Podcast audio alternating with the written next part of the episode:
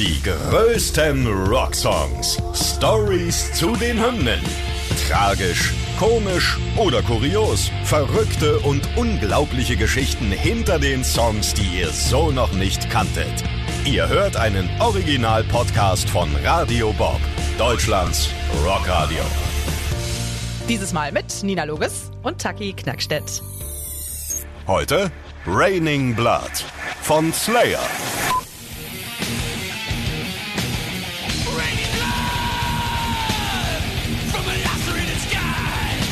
Bleeding its heart, creating my destruction.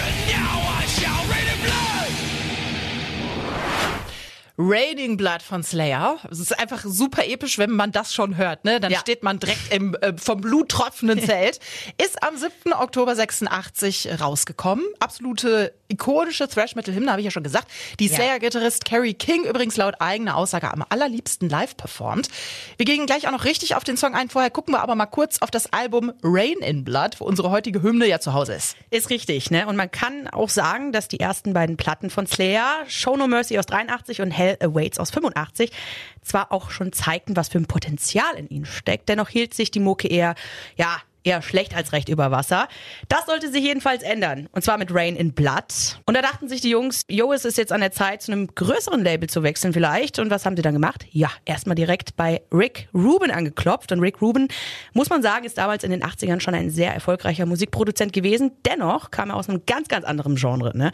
Er produzierte nämlich zum Beispiel nur für Rap- und Hip-Hop-Größen wie Run DMC oder L.A. Cool J. Rubin war aber wiederum schon seit geraumer Zeit an Slayer interessiert und auch tatsächlich selber Fan und sagte deshalb nach der Anfrage der Band prompt zu einer kleinen House-Session zu, die sogar im Elternhaus von Schlagzeuger der Flambado stattfand. Oh. Ne, also da ging es dann ordentlich ab. Äh, Ruben kam vorbei, überzeugte sich und nahm Slayer dann in seinem Label auf. Slayer war nun die einzige Thrash-Metal-Band, die bei Rick Rubin unter Vertrag war und das hatte laut Tom Araya, der Sänger und Basser der Band, und Jeff Hanneman, leider verstorben 2013, sogar einige Vorteile.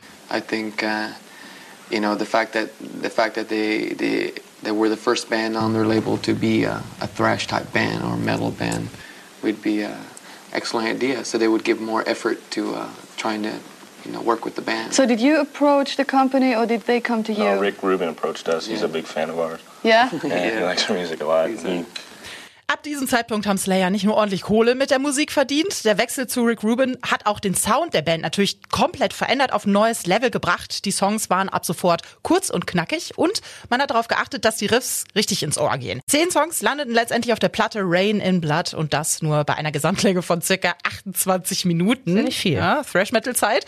Das kam der Band und auch dem neuen Produzenten dann noch ein bisschen zu kurz vor, aber da hat Carrie King, Gitarrist von Slayer, mal selber was zugesagt. every song had was based on a fast riff, and um, had no idea it was going to be 30 minutes long. we just made up 10 songs and it was over, you know, done recording and says, "Well, there's 28 minutes. You got any more songs?" We said, "Nope." it's 10 songs, you know. It's it's complete. It doesn't need any more. Ob jetzt zu kurz oder zu lang, das Album war fertig und im Endeffekt war es einfach nur der Wendepunkt in der Karriere von Slayer. Ja.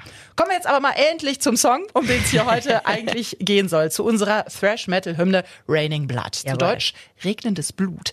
Wenn man mal darüber nachdenkt, wirklich starkes Bild, was sich da allein schon beim Songtitel im Kopf bildet, ist Ja. ja auch so Ja. bei Live-Konzerten, dass die ganz am Anfang tatsächlich Kunstblut haben regnen lassen von den Dächern. Nicht nur für den Text ist Gitarrist Jeff Hanneman verantwortlich, sondern auch für das legendäre Drum-Solo und das berühmte Gitarrenriff. Du, du, du, ne? Es soll sich damals beim Songwriting so eine dunkle Straße beziehungsweise eine blutige, finstere Gasse hat er sich vorgestellt und aus dieser Laune raus hat er dann für eine verbannte Seele, die ordentlich auf Rache aus war, diesen Song geschrieben. Diese Seele gehört ja auch laut Hanneman äh, zu dem ziegenköpfigen Typen da auf dem Plattencover, ne? Oder? ja. Also, er soll darstellen, wie er im Fegefeuer sitzt, nachdem er aus dem Himmel vertrieben wurde und nur darauf wartet, den Laden endlich auseinanderzunehmen. Richtig geil. Ein bisschen warten muss er allerdings noch, bis er wieder genug Power hat. Die Zeile im Song Return to Power Draws Me Near spricht ein bisschen davon. Und auch die purpurroten Tränen vom Himmel, Skies Crimson Tears, sollen beschreiben, wie das Blut der geschlachteten Engel auf ihn fallen. Ist das geil? Also, da muss ich sagen, da haben sich ordentlich Gedanken Ja. zu gemacht. Das äh, schreit quasi auch nach Metal, das Cover. Slayer äh, stehen ja tatsächlich auch für krasse Plattencover, beziehungsweise das Artwork ist ihnen persönlich auch selbst sehr, sehr wichtig. Laut Tom Araya würden viele andere Bands ja auch sozusagen die Verpackung vergessen. Ne? Also das Cover gehört einfach zum musikalischen Gesamtkunstwerk. we use that more to be different from the Hollywood community, and that's kind of fun, you know, when you scare people and they Yeah.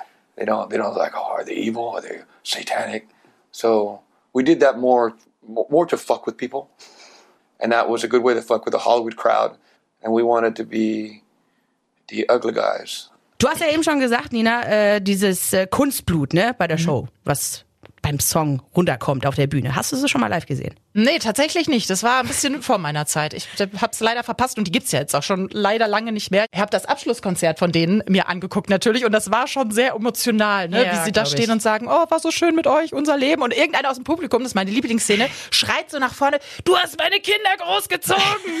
das fand ich so geil. Deswegen ich bin schon traurig, dass ich die nie live gesehen habe. Hast du die gesehen? Ich habe sie auch nicht live gesehen, aber ich hätte sie live sehen können. Das war ganz, ganz böse 2010 auf dem Festival, total am Feiern gewesen, auf dem Campingplatz, wirklich jetzt. Und Oh dann äh, haben meine Campingnachbarn mich quasi mit einer äh, Super Soaker und einem gewissen Kräuterlikör abgefüllt. und ich bin dann irgendwo Oh no. eingeschlafen. Ey, Klassiker. Und alle sind zu Slayer und haben mich einfach liegen lassen. Das ist mir aber auch schon mal passiert mit anderen wichtigen Bands. Also äh, willkommen im Club. Oh, richtig ärgerlich. Ja, total ärgerlich. Und das hätte ich definitiv gerne mal gesehen, weil, wie du ja gesagt hast, ne, dieser Kunstblut-Moment ja auch immer mal wieder vorkam. Nicht immer, weil das ziemlich, ziemlich aufwendig war und ziemlich, ja, ich sag mal, eine schmutzige Angelegenheit. Die konnten dann auch nicht mehr wirklich Gitarre äh, spielen, Drum spielen. Die waren beschmiert mit all dem Kunstblut. Es war natürlich ein geiler Show-Effekt, ne? Und ich glaube, die Leute, die das miterlebt haben, die werden davon ein Leben lang erzählen. Einfach geil. Das glaube ich auch. Da muss man für die Kunst muss man manchmal leiden, auch mit äh, Kunstblut. Ich denke aber auch, äh, dass es das Ganze wert war, ne? Quasi nicht nur auf der Platte erfolgreich, sondern auch live ein ordentliches Brett. Die waren ja eine absolute Liveband. Das haben natürlich auch viele andere Bands äh, entdeckt und ordentlich gecovert. Also viele Künstler haben sich daran versucht, was ja. Ja. nicht immer so gut geht, ne? Aber ein Cover, äh, das von der Band wiederum auch selbst gefeiert wird, ist das von Sängerin und Pianistin Tori Amos. Das hätte ich zum Beispiel nicht gedacht. Ihre Stimme passt natürlich auch muah, 1A dazu und Klavier, die machen was ganz Neues aus Raining Blood. Aber die Grundstimmung ist tatsächlich nicht weniger aggressiv und düster. Können wir uns mal anhören. Bleeding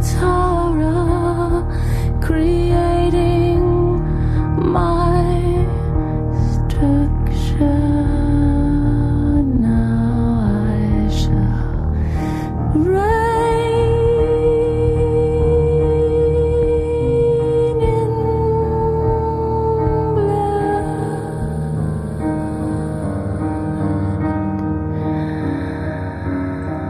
Es gibt unzählige Cover. Es gibt zum Beispiel noch eine Kinderversion zum Einschlafen. Finde ich richtig geil. Einschlafen zu Raining Blood. Oder ein Mix mit Slayer and the Weather Girls. It's Raining Men. Ja, okay. auch. Da regnet es kein Blut, sondern blutige Männer. Der Song hat sogar in eine South Park Folge geschafft. Das finde ich geil. Die Das finde ich auch richtig geil. diese Folge heißt Die Hippie Die und Cartman versucht da mit dem Song ein Hippie-Festival aufzulösen, indem man eine Slayer-CD in ihr Soundsystem schmuggelt. Und die Band, das finde ich so witzig, die Band selber fand es auch ziemlich cool, dass sie mit Raining Blood in der Kultserie auftauchen und die Macher selbst Fan von Slayer sind. Und ich glaube, Slayer sind umgekehrt auch, glaube ich, Fans von den South Park-Machern. Und der Song wurde schon knapp 2000 Mal live performt bis zur Auflösung, ist Ja. somit der am häufigsten gespielte Song der Band. So, nämlich. Ne? Und nachdem das Album und der Song durch die Decke gingen, kann man auch noch sagen, dachten sich die Jungs, ja, dass sie eigentlich nie wieder besser werden könnten als mit Rain in Blood. Und deswegen haben sie bei ihren nachfolgenden Alben etwas, ich sag mal, runtergedreht, etwas auf die Bremse getreten, um sich halt auf keinen Fall zu wiederholen und die Fans zu enttäuschen. Rain and Blood, everybody loved it. We loved it. But, you know, we didn't know it was going to be the iconic record it is today. But at that point, we said, you know, I don't want to do that again.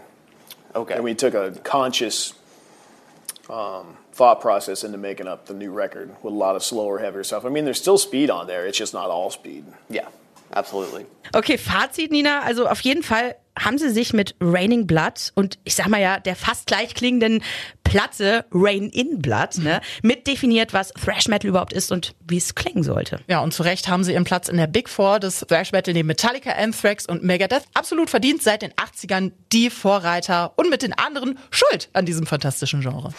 Die größten Rocksongs. Stories zu den Hymnen. Ihr wollt mehr davon? Bekommt ihr jederzeit in der MyBob-App und überall, wo es Podcasts gibt. Und die geballte Ladung an Rocksongs gibt's nonstop in den über 40 Rockstreams, in der App und auf radiobob.de. Radio Bob. Deutschlands Rockradio.